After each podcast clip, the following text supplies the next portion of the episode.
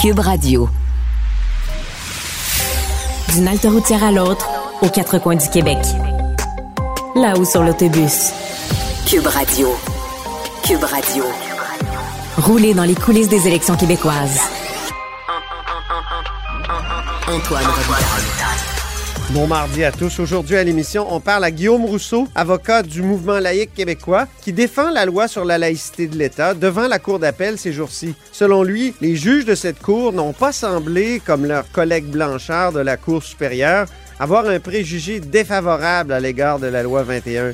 Il explique par ailleurs comment il a plaidé la cause de la disposition de dérogation, cette clause non-obstant, comme on disait jadis, aussi appelée maintenant disposition de souveraineté parlementaire, un outil juridique assez controversé, comme on le sait.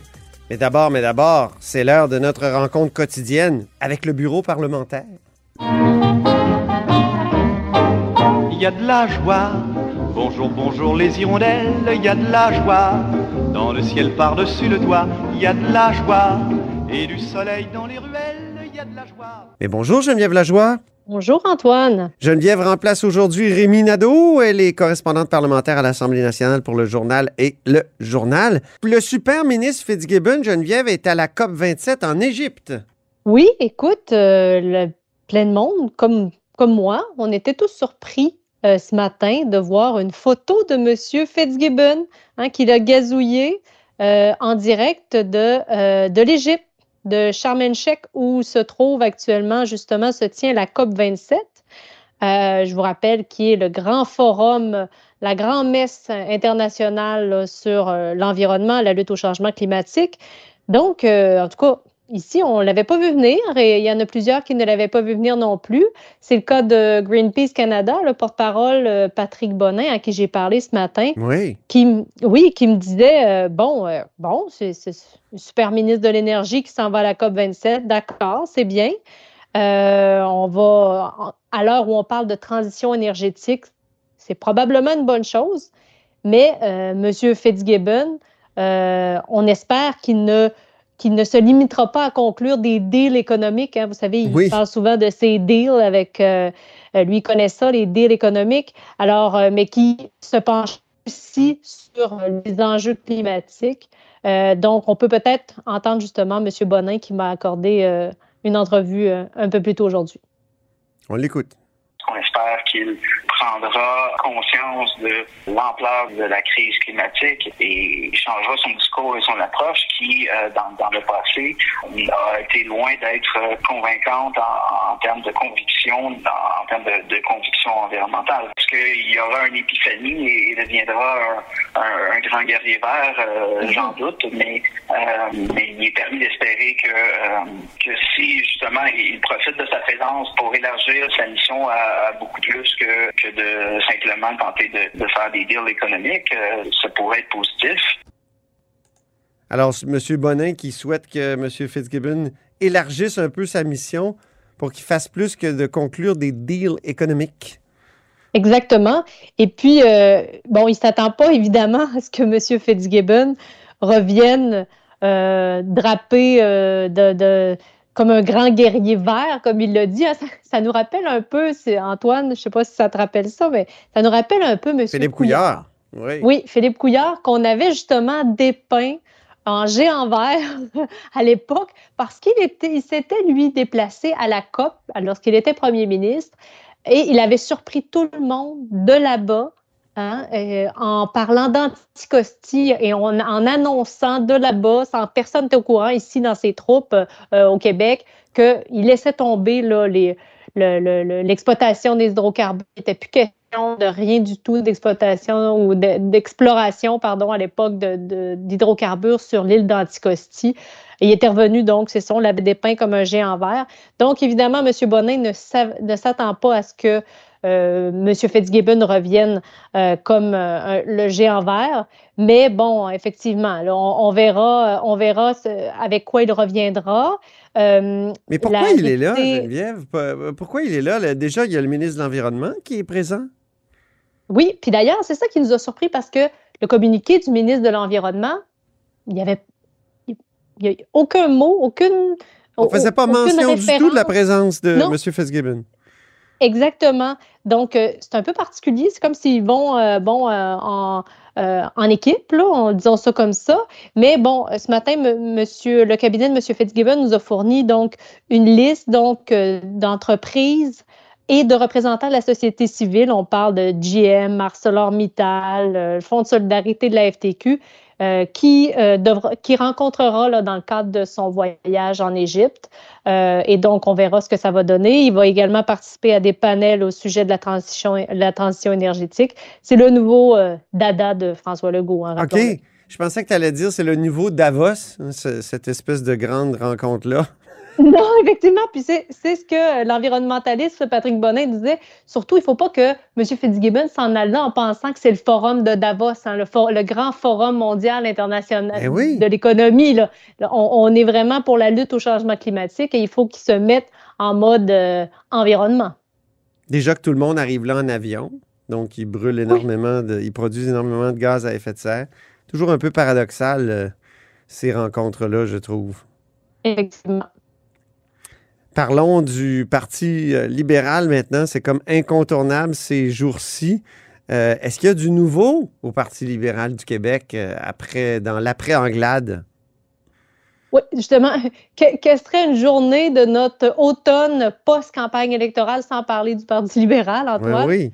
Euh, évidemment, on a des, tous les jours, on parle du Parti libéral, euh, de ses déboires, évidemment. Hmm. Euh, on est donc Madame Anglade qui a quitté seulement hier, hein, on est mardi, donc elle n'a quitté qu'hier. Et déjà, bon, c'est les spéculations entourant celle qui, celui ou celle qui la remplacera. en tout cas, dans la course à la chefferie, ceux qui seraient intéressés éventuellement. Mais surtout, ce qu'on va savoir cette semaine, dès jeudi, c'est qui euh, la remplacera à l'intérim. Donc, euh, qui affrontera François Legault en chambre à partir du 29 novembre prochain. Euh, donc, le choix des députés sera connu jeudi. Ça ira ensuite à l'exécutif du Parti libéral qui fera son choix final. Euh, et donc, on s'attend, bon, les deux noms qui circulent, le, député Marc Tanguay, euh, parlementaire aguerri, et euh, le député André Fortin, qui, lui, a été sur les rangs, les blocs de départ lors de la dernière campagne à la, chefferie, mais qui avait laissé tomber pour des raisons familiales. Donc là, on, on s'attend à ce que les deux soient chefs intérimaires.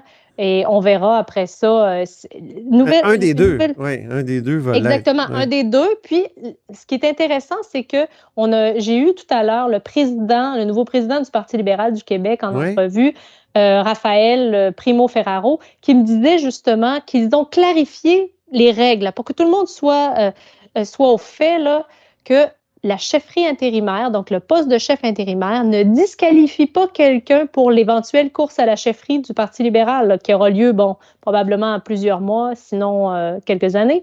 Euh, donc ça, c'est intéressant parce que on a toujours eu l'impression que, euh, notamment dans les dernières années, euh, c'est arrivé au Parti libéral quand Pierre Arcan a pris l'intérim, quand Jean-Marc Fournier a pris l'intérim.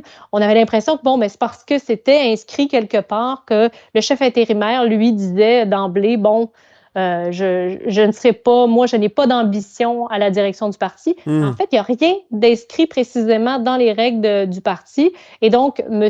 Primo Ferraro a tenu à le préciser justement pour pas disqualifier des candidats parce que on se le cachera pas, Antoine. Ils ne sont, avec le départ de Mme Anglade et celui de Mme Nichols il y a quelques jours, ils ne sont plus que 19 les députés libéraux. Alors, euh, et hmm. dont plusieurs nouveaux, hein, donc des Verts euh, à l'Assemblée nationale. Donc, il y a beaucoup moins de choix pour euh, la chefferie intérimaire. Des Verts au sens de recrue, là, pas au sens environnemental du terme. Évidemment. Oui, Parce qu'ils sont pas mal rouges. Effectivement, c'est ce que je voulais dire. Donc, c'est ça, ce sont des nouveaux qui n'ont jamais euh, mis le pied pour le moment à l'Assemblée nationale parce que la session n'est pas encore commencée, il faut se le rappeler. Et là, il y a des voix qui s'élèvent pour dire qu'il faudrait ramener Mme Nichols euh, au caucus? Bien, je vous rappelle que Mme Nichols, à la base, a été exclue du caucus libéral après un conflit avec sa chef. Hein, à la base, c'est ça. C'est un conflit sur le poste de troisième vice-président de l'Assemblée nationale qu'elle souhaitait avoir et que Mme Anglade a euh, plutôt offert à Franz Benjamin. Hein? Et donc, euh, et dans les jours qui ont suivi son expulsion, Mme Anglade a finalement reculé, a tendu la main à Mme Nichols et Mme Nichols l'a refusé. Hein? Elle l'a refusé euh, en disant qu'elle ne reviendrait pas sous, sous, la chefferie de Mme Anglade. Euh, elle, a, elle, a, grandement critiqué le leadership de Mme Anglade. Mme Anglade n'étant plus là, évidemment, ça ouvre la porte au retour de Mme Nichols. Euh, ce qui ne ferait pas de mal au Parti libéral, qui, euh, comme je vous le dis, a seulement 19 députés. Ça monterait à, donc à 20 députés. Mais là, pour le moment, en tout cas, euh, j'ai mon collègue Patrick Belrose qui, qui a échangé avec Mme Nichols il y a quelques minutes à peine. Ah et oui? Qui me disait que, oui, et qui, justement, Mme Nichols a dit que le, président du caucus libéral, Enrico Ciccone, lorsqu'elle a refusé la main tendue de Mme Anglade la semaine dernière, eh bien, euh, ils ont avisé le président de l'Assemblée nationale qu'elle avait été véritablement expulsée du caucus. Donc, pour le moment, euh, il y a encore une, lettre du Parti libéral à la présidence de l'Assemblée nationale qui dit que Mme, euh, Madame Nichols est expulsée. Donc, on verra, on verra comment vont, vont, vont tourner tourner cette, histoire-là, là, mais peut-être que Mme Nichols euh, va revenir. On verra, là, tout dépendant du chef aussi intérimaire qui devrait donc être choisi jeudi. Oui, je ne sais pas si ça a laissé des, des traces euh, de, dans la relation entre Mme Nichols et certains membres de la députation. Hein. Évidemment, parce qu'elle a été expulsée par le.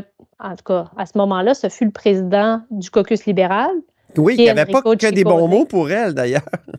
Ben, à son propos. Il avait, il avait, dit qu'il fallait travailler en équipe dans un caucus. Alors, il euh, fallait en déduire que donc, euh, cette fois-là, il n'avait pas travaillé en équipe, ou en tout cas, il n'avait pas une vision euh, de l'équipe libérale. Puis il y avait la métaphore sportive, là, qu'il fallait savoir travailler en équipe, mais quand l'entraîneur nous dit d'aller se placer, mettons, à l'aile droite, il faut l'accepter. Exactement. Donc, c'est toujours des, choses qui laissent euh, certainement des séquelles. C'était deux députés qui étaient assez proches avant, là, qui s'entendaient très bien. Ah oui. Donc, euh, on verra justement si Mme Nichols est prête à, revenir. Euh, c'est ce qu'on verra dans les prochains jours. Mais c'est sûr que le chef intérimaire pourrait aussi ouvertement, si le chef intérimaire, dès son dès son, élection, ou en tout cas lorsqu'il va être désigné, il sortait publiquement pour dire Oui, Madame Nichols, on vous invite à revenir et tout ça. Ben là, dans ce cas-là, est-ce que peut-être ça pourrait euh, hmm. faciliter les choses? Ben, merci beaucoup, Geneviève Lajoie. Ça fait plaisir, Antoine.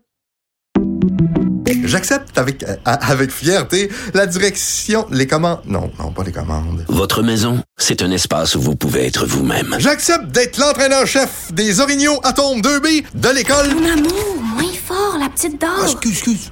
Tu parles à qui? Elle mérite d'être bien protégée. Et vous méritez d'être bien accompagné. Trouvez la protection la mieux adaptée à votre maison avec Desjardins Assurance et obtenez une soumission en quelques clics sur desjardins.com. Protégez vos dépôts, c'est notre but. La SADC protège vos dépôts dans les institutions fédérales, comme les banques. L'AMF les protège dans les institutions provinciales, comme les caisses. Oh, quel arrêt! Découvrez ce qui est protégé à vos dépôts sont protégés.ca. Vous écoutez là-haut sur la colline. C'est mardi, mais il n'y aura pas d'actualité de l'histoire cette semaine puisque mon complice et chroniqueur Dave Noël est malheureusement malade, comme je l'ai été il y a quelques jours. On lui souhaite prompt rétablissement. Parlons plutôt laïcité. Plusieurs intervenants sont montrés insatisfaits du jugement rendu en Cour supérieure l'an dernier sur la loi sur la laïcité de l'État du gouvernement Legault. Et hier, la Cour d'appel a commencé à entendre ces appels. On en parle avec Guillaume Rousseau. Bonjour Guillaume. Bonjour. Professeur de droit et procureur du mouvement laïque québécois dans ce procès. Guillaume, en appel, il faut démontrer que le juge de première instance a fait une erreur en droit. Quelle erreur le mouvement laïque québécois reproche au juge de première instance, là, le juge Blanchard? Oui, ben nous, on se concentre surtout sur l'aspect du jugement, donc en première instance, qui est venu dire que l'interdiction du port de signes religieux pour les enseignants et les directions d'école ne s'applique pas aux commissions scolaires anglophones. Ah oui. Nous, c'est certainement, euh, c'est beaucoup là-dessus parce que, bon, c'est basé sur l'article 23 de la Charte canadienne qui est un droit pour les anglophones à avoir une instruction dans leur langue. Et là, de ce droit-là, on en a fait découler un droit de gestion des anglophones sur leur école, ce qui est déjà un peu créatif, un peu large comme, euh, comme interprétation. Puis là, le juge Blanchard va encore plus loin de dire, ben, ce droit de gestion sur l'école, ça inclut le droit de refuser d'appliquer certaines lois québécoises. Donc là, on est allé très, très loin, trop loin, à notre avis, Uh-huh. dans l'interprétation de l'article 23 de la Charte canadienne pour pouvoir rendre la loi 21 inapplicable aux commissions scolaires et donc aux écoles anglophones. Oui, ça, c'était un, un aspect très important du jugement Blanchard en première instance, que ça, ça créait comme deux Québec en un, si je me souviens bien de l'expression du ministre de la Justice, Simon-Jolin Barrette. Oui, effectivement. Moi, j'avais parlé de, de l'État dans l'État. Hein, c'est comme si les commissions scolaires anglophones euh, échappaient aux lois québécoises. Donc, ils ont leur propre loi, ils ont leur propre régime de laïcité. Puis là, ils, ils évolueraient en parallèle du, du reste des, des organismes publics. Donc, évidemment, c'est pas quelque chose qui est souhaitable là, dans un dans un État de droit. On veut que, que la liberté de conscience de tout le monde soit protégée, qu'il n'y ait pas plus de liberté de conscience dans les écoles euh, francophones avec euh, donc des services publics laïques, un enseignement laïque et tout, alors que dans les dans les écoles anglophones, il y aurait, moins dans l'enseignement serait moins laïque, une, une pratique de la religion par les enseignants dans le cadre de leur fonction, que ce soit permis euh, dans les écoles anglophones, donc en violation selon nous de la liberté de conscience des élèves, de leurs parents ce serait vraiment problématique. Donc, euh, effectivement, c'est ça qui, euh, qui, est en jeu, notamment en appel. Parce que on sentait dans le jugement et aussi dans plusieurs commentaires du juge Blanchard qu'il était hostile à la loi 21 sur la laïcité. On dirait qu'il cherchait des angles pour euh, l'attaquer, la suspendre, et c'est tout ce qu'il avait trouvé, dans le fond. Oui, effectivement, parce que euh, dès le début, Jules Blanchard, dans ses commentaires, ses questions, on, avant même d'entendre la preuve des plaidoiries, on sentait qu'il y avait un, un, a priori très fort là, euh, opposé à, à, la loi. Puis il semblait s'aligner pour conclure que la loi euh, violait tout, tout, tout plusieurs droits. Donc ça, on sentait ça dès le début. Dans le jugement, par contre, il s'est senti lié par l'arrêt Ford.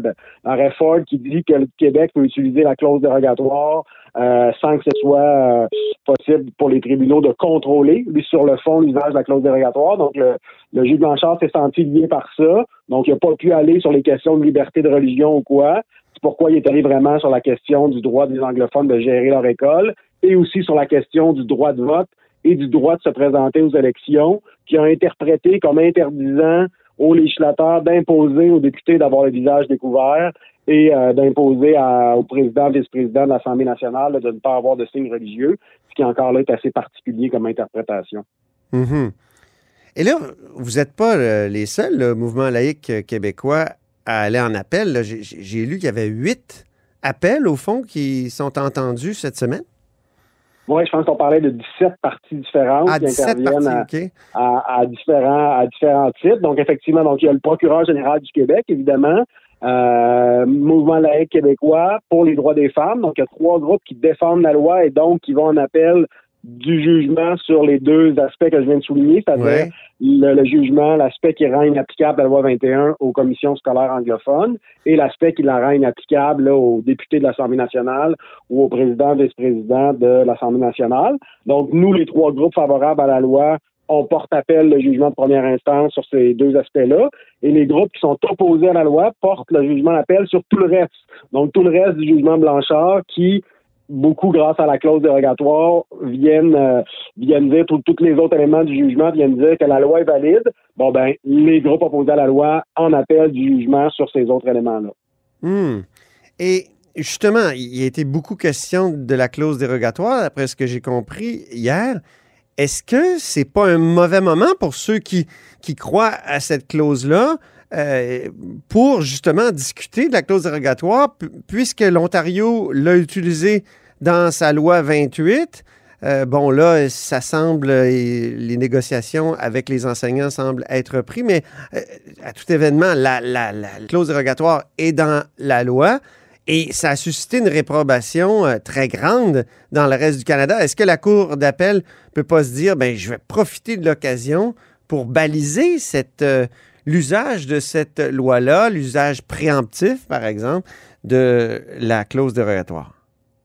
Ben, politiquement, c'est sûr que ça, ça peut être tentant, puis ça a été plaidé aussi par euh, certaines des parties euh, opposées à la loi 21. Mais à la fin de la journée, juridiquement, la Cour d'appel du Québec est liée par ce qu'on appelle le stare decisis, donc la règle du précédent. Donc, il y a un jugement de la Cour suprême qui dit que le Québec peut utiliser la clause dérogatoire et que les tribunaux ne peuvent pas contrôler sur le fond l'usage de la, la clause dérogatoire par le Québec.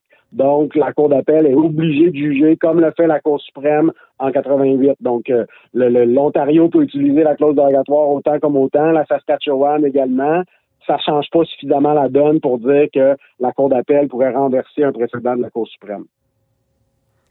Mais la Cour suprême a déjà changé d'idée.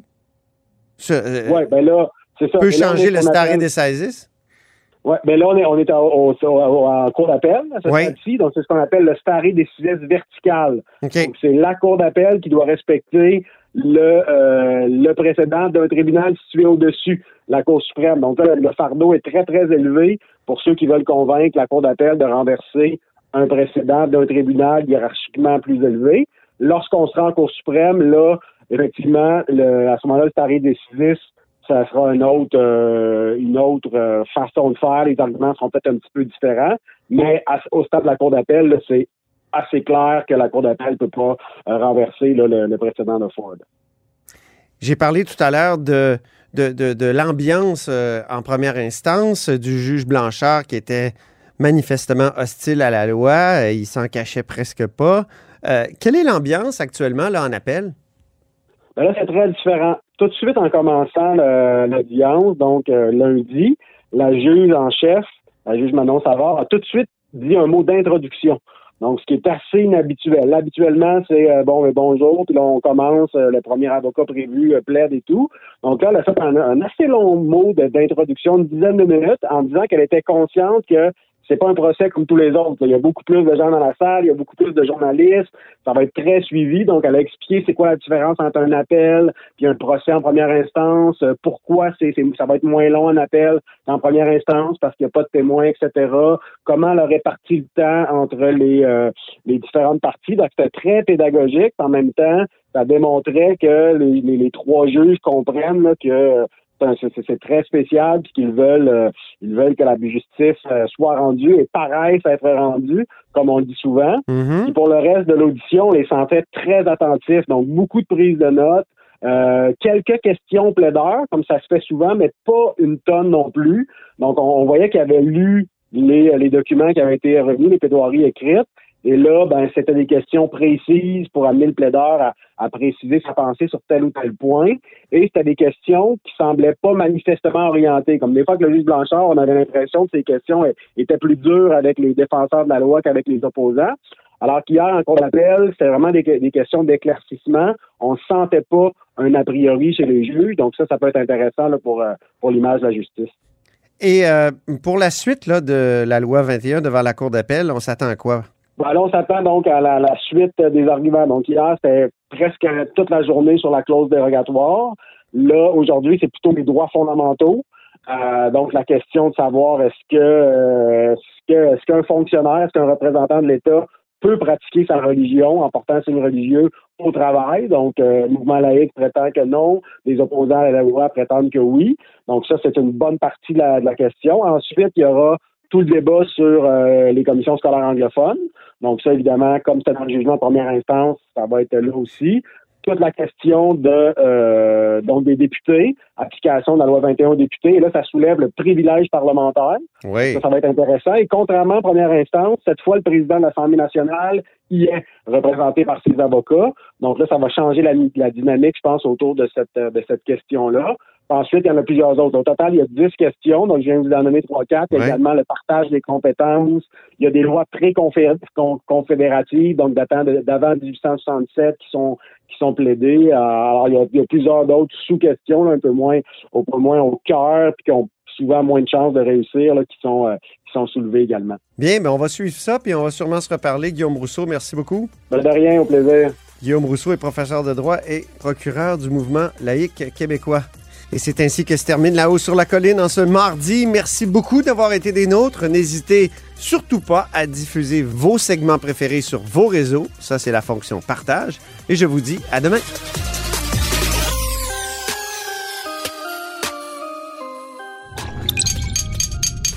Cube Radio.